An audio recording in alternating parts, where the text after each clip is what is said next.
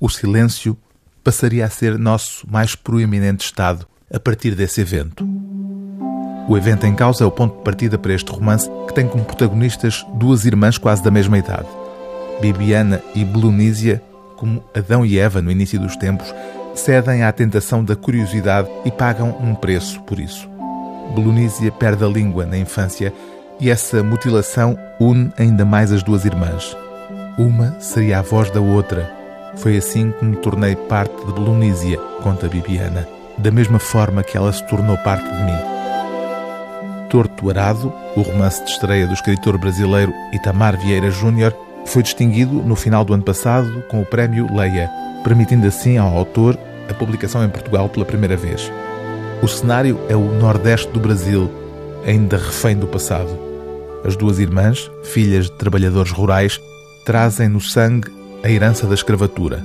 Será essa memória indelével que acabará também por separá-las no futuro.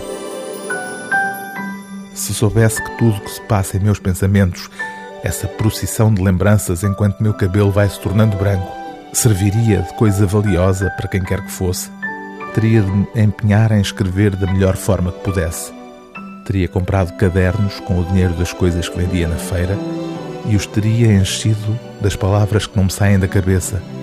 Teria deixado a curiosidade que tive ao ver a faca com cabo de marfim se transformar na curiosidade pelo que poderia me tornar, porque de minha boca poderiam sair muitas histórias que serviriam de motivação para nosso povo, para nossas crianças para que mudassem suas vidas de servidão aos donos da terra, aos donos das casas na cidade.